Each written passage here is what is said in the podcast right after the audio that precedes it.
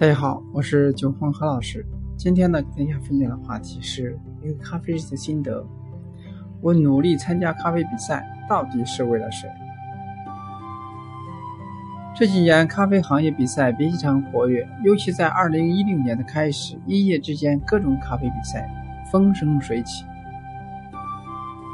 在我看来，目前的各类咖啡比赛只是圈内人娱乐自己而搭建的平台，或只是搭建了咖啡证明自己技术的平台而已。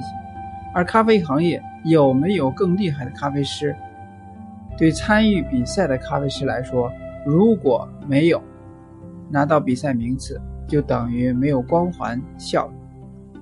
比赛举办方会为了挣名气。而搭建比赛平台，作为我们比赛者、参与者，又能通过努力赚到名声，二者之间产生了默契。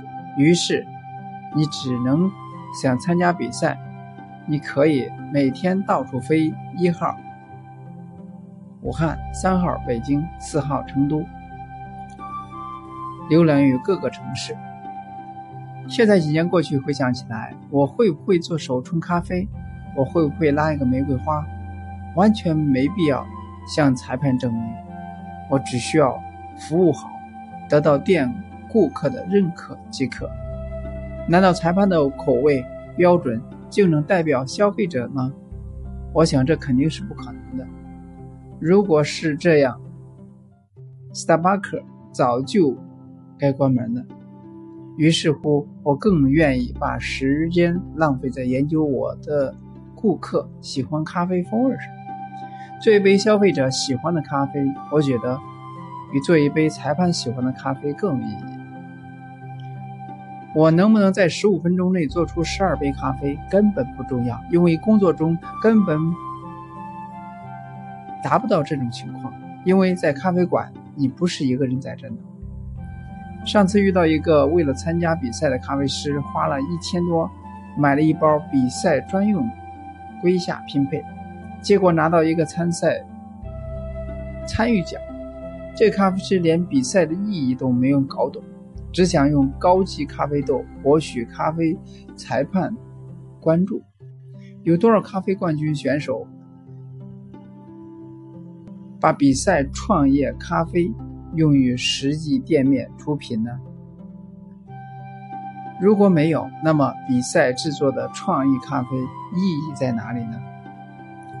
努力去打比赛，其实更多的是提高了咖啡师个人的知名度。当然，好处就是咖啡师出名，估计会涨工资或更多的机会。对于行业来说，统一了一些标准，但是标准是些国外的标准，对于中国咖啡消费者来说意义并不大。因为咖啡好不好是中国人消费者在喝，所以中国咖啡师需要的是制作出中国人爱喝的咖啡，需要的是一种匠人精神。以上列举的两个真实案例，后来让我彻底放弃了为了荣誉光环而去参加比赛，因为喜欢喝咖啡的消费者根本没有几个关注咖啡比赛，大家都觉得咖啡馆生意好不好做。咖啡师待遇低，为什么咖啡馆生意不好做？因为客人少。为什么客人少？因为喜欢喝咖啡的人少。因为有能力长期消费咖啡的人不多。因为咖啡馆生意不好，老板赚不到钱，所以老板愿意给咖啡师，不愿意，所以老板呢愿意给咖啡师发高工资。希望咖啡师们回到做咖啡的本质上，制作一杯让消费者认可的咖啡，培养更多的消费者喜欢喝咖啡，正正确认识咖啡，了解咖啡，才是我们咖啡师最基本的责任。勿忘初心。今天呢就到这里，下次再见。